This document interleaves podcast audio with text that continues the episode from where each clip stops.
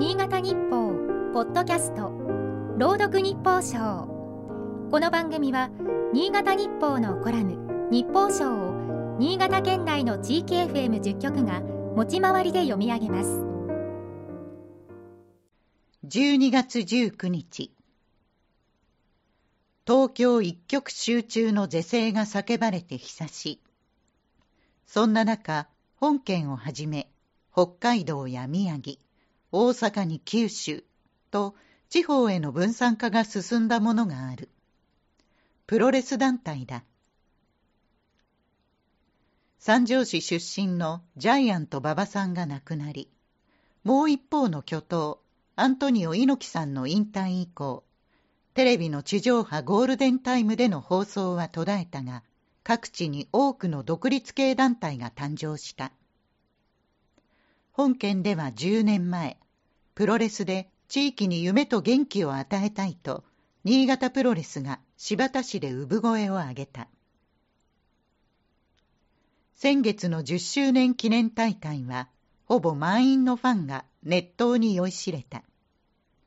団体の選手第1号で代表の島重野さんは5年前の記念大会より試合のレベルも上がったと感慨深げだ。かつて馬場さんのもとで日本のプロレス界を支えたグレート小鹿さんもマットに上がる。新潟のプロレス熱いつも熱いねと盛り上がりに目を細める。